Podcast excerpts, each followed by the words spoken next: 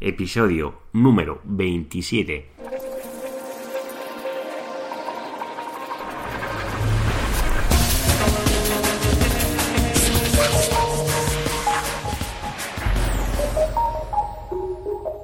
Muy buenos días queridos oyentes, bienvenidos un día más a un programa más al podcast de SEO Profesional, el programa donde hablo de todo relacionado con el posicionamiento web en Google y en otros buscadores, como también canales como puede ser YouTube y todo lo que viene siendo la presencia online. Bueno, empezamos el lunes con fuerza y hoy vamos al programa lo vamos a basar en preguntas y respuestas de los oyentes. Os quiero mencionar que si queréis realizarme alguna consulta podéis ir o me podéis encontrar mejor dicho en seoprofesional.net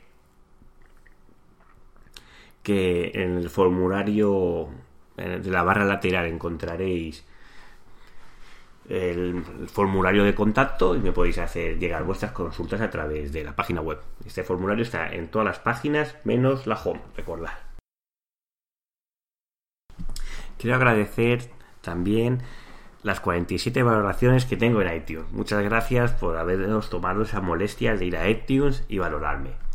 También esa me gusta en Ivos, que poco a poco van creciendo y también me voy ganando un poquito más de visibilidad en la escala que tiene Ivox. Y bueno, no me quiero alargar mucho más, recordar que yo soy Juan Carlos Díaz y voy a ser vuestro locutor en el programa de hoy. Vamos a comenzar con la primera pregunta que es de José Luis Gómez. José Luis Gómez, si recordáis el episodio anterior del miércoles, es la persona que tiene una página inmobiliaria en República Dominicana y nos hace la siguiente pregunta. Bueno, más que pregunta, eh, yo le realicé una pregunta en el programa del miércoles y él me la pregunta era que por qué utilizaba dos dominios distintos para hacer la versión en inglés y otra para hacer la versión en español y me contesta porque inicialmente comenzó con uno, con el, concretamente con el dominio en inglés, pero luego para intentar hacer una acción a nivel de posicionamiento local, cogió el otro dominio para intentarse posicionar a nivel de Google Map a nivel de la ciudad de Santiago.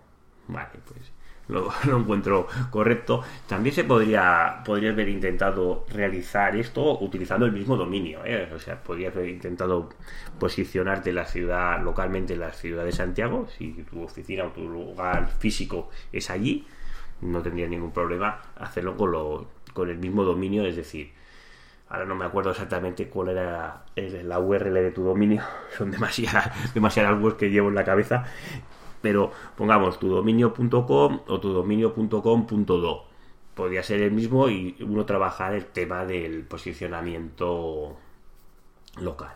También me recomienda que diga unos tips o cómo mejorar el tema de la relevancia del posicionamiento local en, en Google, ¿no? Para el presidente local, si no lo sabéis, es cuando normalmente pones una profesión o una, una inmobiliaria concretamente o cualquier profesión normalmente o servicio en Google y, te, y los primeros resultados que encuentras después del AdWords, que AdWords siempre está por encima de los resultados orgánicos, encuentras eh, eh, el mapa desplegable donde salen tres eh, negocios. Antiguamente salían siete, pero Google, pues de esos cambios que ellos realizan paulativamente, pues decidió pues que solo sean tres. Con lo cual ahora solo hay tres posibles posiciones para salir en primera página. Así que si das a ver más, puedes ver más servicios, pero solo los tres primeros recibirán más tráfico. Y normalmente estas keywords o estas palabras se sale el mapa cuando está relacionada con una localidad, una localidad, una ciudad o un servicio. ¿De acuerdo? Pues algunos tips. Bueno, eh, esto da para un programa con un precio o incluso un curso podríamos hacer de, eh, de, Google local o Google Maps, como lo quieras llamar, o posicionamiento local, como se conoce más habitualmente. Lo primero, eh, tener las señales del negocio, es decir, que la localidad donde se ubica el negocio esté en tu ubicación. Es decir, si yo soy un fontanero que estoy en Burgos y me quiero posicionar en Barcelona y mi zona de actuación es Burgos, lo tengo difícil para salir en Barcelona. Luego, esto más adelante os explicaré que hay técnicas que se pueden hacer para mejorar esto, pero en principio lo tienes mal. Eh, es importante por eso que el negocio en sí esté en la localidad donde quieres posicionar o esté en un radio de acción bastante próximo. Pues, próximo puedo hablar de 30 a 50 kilómetros. E incluso si me buscáis a mí, que es un caso más eh, extremos, si me buscáis por el Google Maps, tengo un radio de actuación que sale toda España, me pilla Italia y Francia, cosa que lo hice a nivel de prueba y veo que sale el círculo de acción, que sale toda España, ¿no? Curioso, pues eso se puede ampliar y eso se ha hecho solo a aplicar cuando ponen los kilómetros de acción, pues antes de poner 30 kilómetros, pues yo si no me equivoco puse 500 o... No, puse más, creo que puse 1000 mil kilómetros y por eso pillo pues gran parte de París, porque ya sabéis que estoy en Barcelona, pues pillo gran parte de Francia, pillo todo lo que es España, ah, incluso Portugal, bueno, todo. Pillo hasta Melilla y Ceuta, con eso lo digo todo. Pero no, porque claro, mi negocio no es local, es decir, no no me encuentro a nivel local tampoco. Era una prueba que quise realizar para ver qué pasaba y bueno, es curioso el dato. Así os sirve de ejemplo. La siguiente, eh, las señales externas que recibe la página web, pues eh, lo que es, conocido como las citaciones. Las citaciones, el nombre este, no me acuerdo que cuando hace años comencé a hablar de citaciones y esto, dice, ¿qué es una citación? ¿Qué es esto? Tradúcemelo al idioma español, por favor. Pues esto es cómo sale eh, tu, tu, negocio, sale en Google Maps con un nombre, que normalmente es la marca del negocio, con una dirección, con un número y el teléfono y el código postal y todo esto. Pues, ¿cómo está estructurado este? El título de tu negocio, la dirección, el teléfono, el código postal, es una citación. Imaginaros eh, que yo me anuncio en páginas amarillas, ¿de acuerdo? Pues yo debería intentar utilizar, eh, pues lógicamente, pues mi mismo nombre de, de marca, ¿no? También debería poner la misma eh, dirección. Pero esta dirección, no como me la puede dar, no sé, eh, como la tengo escrita exactamente en mi rótulo debajo de mi bloque, que sale la dirección de mi casa. No, la tengo que escribir como la escribe Google en el Google Map. Si él pone coma, coma. Si pone separado, separado. Y el número de teléfono, igual. Si yo agrupo mi número de teléfono eh, en cada tres números y Google me lo agrupa cada dos, pues lo agruparé cada dos. Y eso hay que verlo como lo hace en el Google Maps. Y tal como él me ordene mi dirección y mi título, debo de realizarlo. Si en el Google Maps, cuando yo me di de alta, que sabéis que tenéis que validar vuestra dirección previamente, que esto tarda unos 30 días o incluso a veces más, pues eh, si veis algún error, pues lo tenéis que modificar, ¿no? Pero si no sale tu marca y sale el nombre de lo que sea, pues modificarlo. Pues estas señales externas deberéis intentar escribirlas siempre de la misma forma. Porque así Google, y no significa que tienen que ser enlaces, ¿eh? no significa que debe tener un enlace hacia tu página web. Solo escribiendo esta la citación, como lo he nombrado antes, en muchos sitios distintos, que sean relevantes sobre todo, pues si tenéis directorios de vuestra localidad. Concretamente, yo como ya os, habéis, os he dicho alguna vez, yo soy de Santa Coloma, que es una ciudad que es limítrofe con Barcelona, ¿de acuerdo? Pues si yo me quisiera posicionar en mi localidad, pues sería relevante encontrar si hay algún directorio de empresas locales o empresas locales de Barcelona. Y esto es extrapolable a cualquier ciudad o localidad de España. Por lo cual podéis buscar qué directorios son locales y son relevantes. Ya os anuncio, páginas amarillas, tenéis que estar. QDQ, tenéis que estar. Y pero como estos hay muchos más y los que son más locales también son importantes. Esto de la citación es importante. ¿eh? Eh, a, nivel de ponderar, no sabría decir un dato, un porcentaje de, del factor que influye la citación a la hora de todos los factores en el procedimiento local, pero es uno de los valores que más pondera. Ya os, lo anuncio, con lo cual también intentar no ser spam, es decir, no, no generarme citaciones en vídeos de YouTube. Que, esto lo he visto. Bueno, te puede funcionar, pero es un poco spam. A no ser que me hagas un vídeo local, es decir, que le hagas un vídeo y expliques tu negocio y abajo pones tu dirección. ¿Ves? Pues esto sí que lo veo correcto. Pero no subir vídeos de lo que sea y poner hacer las cosas que si la persona que ve esa dirección o ve tu vídeo y quiere contactar contigo, que lo vea dirección allí. Pues esto da más, eh, primero que da más sensación de profesional al servicio que estás ofreciendo y que la persona si ve un vídeo tuyo y luego decide, eh, esa persona que es un fontanero que sabe arreglar esto. Cardera de. Cardera no, el, el osmosis inverte, este que esté muy conocido, por lo que sea, pues que te sepa encontrar. ¿De acuerdo? Siguiente factor también importante.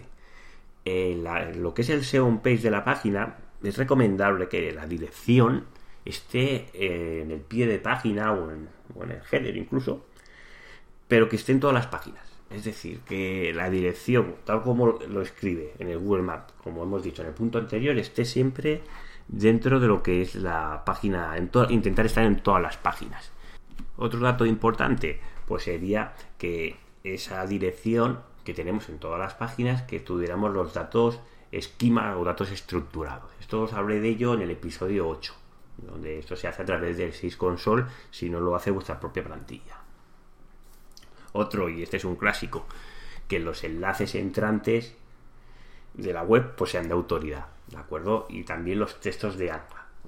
El texto de ancla hay que ir con cuidado porque esto ya sabéis que la, sobreoptimización de los textos de ancla, que el texto de ancla es como cuando clico en el enlace lo que pone, ¿no? Mira aquí, pues mira aquí, sería el texto de ancla pues la sobreoptimización de este factor, que es un factor que ayuda a posicionar, pues Google lo persigue contundentemente con el algoritmo de pingüino. O sea, y con ojo con no sobreoptimizar este texto de ancla.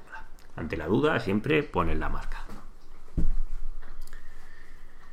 Otro factor también relevante, pues los reviews, las valoraciones que nos hacen pues a través de, ya sea de nuestro perfil del Web Plus, que todas las personas que tenéis una cuenta de Gmail ya tenéis, que os lo, regala Google así un poco forzado, o también podéis hacer esta valoración a través del Google Map. Yo sé que las personas que no están muy familiarizadas en hacer valoraciones a través de Google, pues les cuesta, les cuesta un poco. Incluso tengo clientes que me dicen, ostras, Juan Carlos, ¿cómo hago para que me valoren a través de aquí?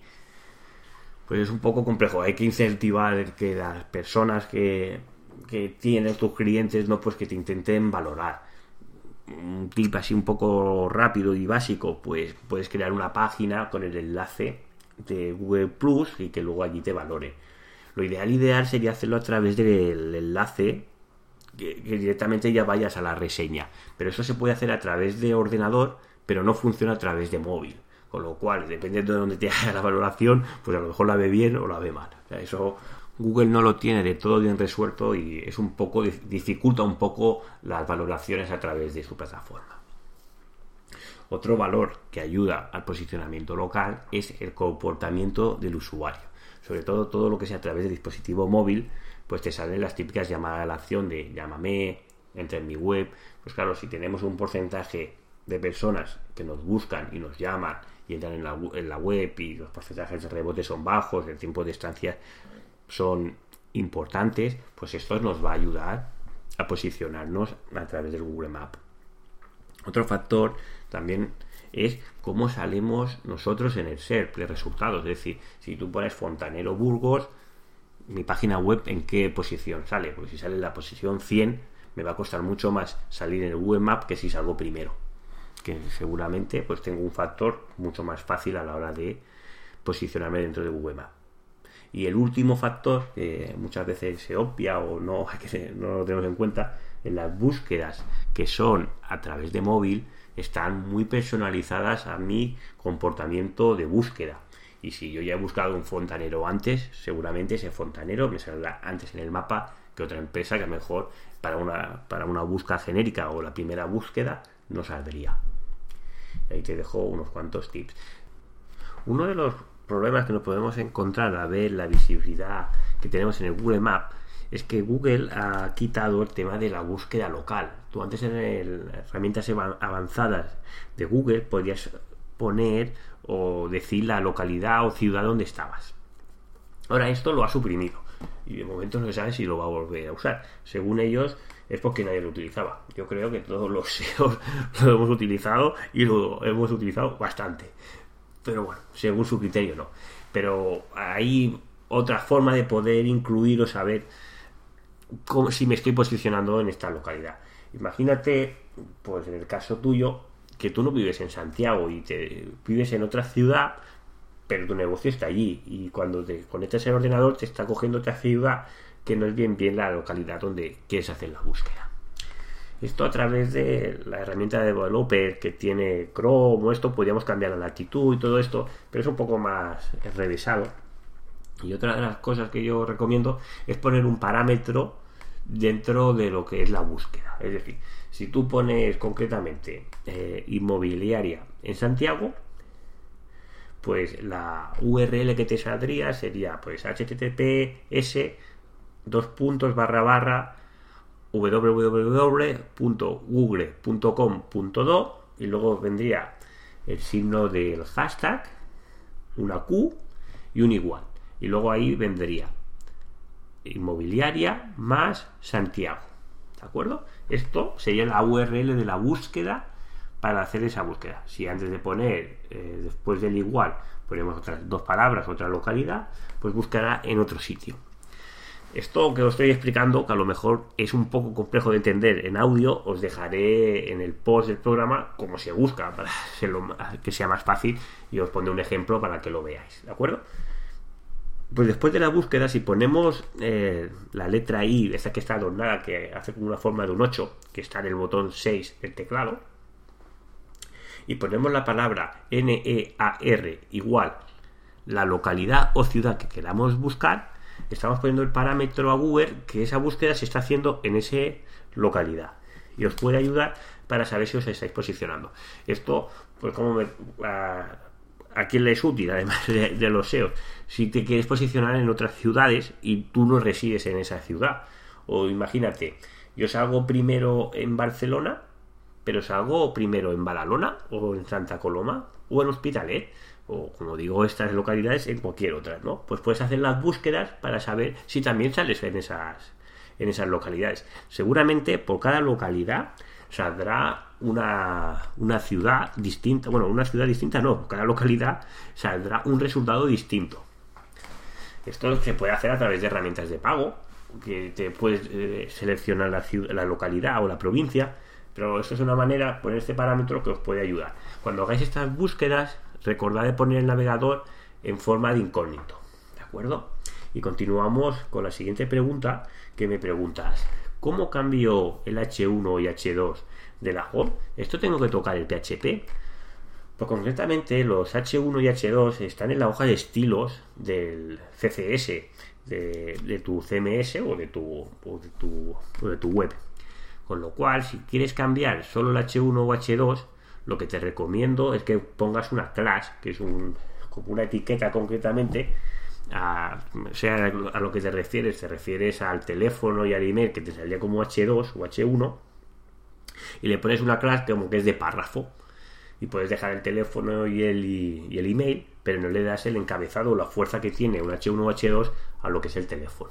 ¿de Y poner una class, si buscas un poco por internet, que yo sé que lo hace, seguro que encuentras cómo hacerlo. Se crea la función y luego lo introduces en el CCS. Pasamos a otra pregunta de Manuel. Desde Barcelona me pregunta cómo realizar un disavow. Eh, Manuel, ya habías tenido una pregunta, bueno, habías tenido un caso de estudio de tu web, concretamente había unos enlaces que se notaban que eran tóxicos y quieres realizar un disavow. El disavow se realiza a través de la herramienta de Webmaster Tools. Antes de nada, un disavow ya es un, una acción avanzada en lo que es el Webmaster Tools, ¿de acuerdo? Con lo cual, si no sabéis bien bien lo que estáis haciendo, no lo hagáis porque la podéis liar y, liar la gorda, porque podéis quitarle lo que es la autoridad a la web o quitar dominios que no son los que se deben de quitar. Tú concretamente sabes los dominios que vas a quitar, con lo cual no tienes ningún problema te recomiendo que a la hora de hacer el disavow no solo cojas la URL, es decir, la que, lleva los parámetros, es decir, mi dominio punto tal sitio y tal sitio barra tal sitio, ¿de acuerdo? Porque si los dominios que son son de spam, pues luego a lo mejor te salen otras páginas que también está ese enlace porque está indexada con un tag o vete a saber qué y te salen, tiene, continúas teniendo enlaces, enlaces tóxicos. Con lo cual, lo mejor es suprimir, si ya ves que ese dominio es de spam, suprime, todo el dominio. Y así te podrás curar en salud de otros de otras posibles paginaciones o cosas raras que puede realizar ese dominio raro. Cuando haces el disavow, no estás eliminando el enlace. Lo que estás diciéndole a Google que esos enlaces no quieres que los cuente a la hora de realizar sus métricas, ¿de acuerdo? Pero si tienes dudas, sobre todo pregunta porque esto es un caso un poco más avanzado. El tema del disavow se podría hacer un programa incluso de cómo realizarlo. Si estáis interesados, me lo vais diciendo. Pasamos a la siguiente pregunta. Esta pregunta es concretamente para mí. Eh, Mireya me pregunta que si alguna vez he sido penalizado por Google. Pues la respuesta, Mireya, es que sí. He sido penalizado y he sido penalizado muchas veces, pero no te asustes. He sido penalizado porque he forzado la penalización, ¿de acuerdo?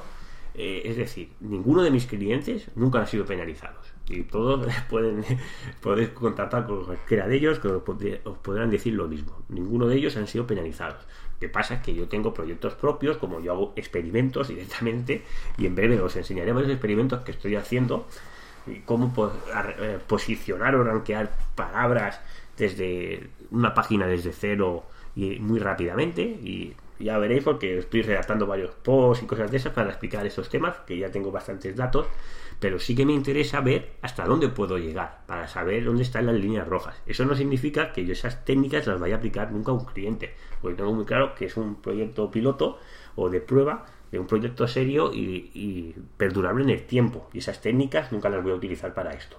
Con lo cual, ¿para qué quiero saber cómo salir? Bueno, ¿para qué quiero que me penalicen? Pues una, para saber dónde está el límite, para ver los errores que se han podido cometer, para que me hayan penalizado o dónde he forzado la máquina para ver ese problema y otra para poder salir de esa penalización. Y otras cosas o servicios que realizo, realizo es quitar penalizaciones que hayan sido por Google. Y claro, y para saber cómo quitar penalizaciones, pues tienes que haber probado y probado y haber salido de muchas páginas web que hayan sido penalizadas manualmente o algorítmicamente para poder explicar o dar los pasos a seguir con ejemplo o experiencia propia para poder salir de esa penalización y que esa web vuelva otra vez a posicionar. Y eso es el motivo. Y ya dejo las preguntas hasta hoy porque me estoy alargando en el programa. Os deseo que tengáis un muy buen lunes, que tengáis muy buena entrada de semana y recordad, nos vemos mañana con un programa nuevo del podcast de Ser Profesional. Hasta mañana.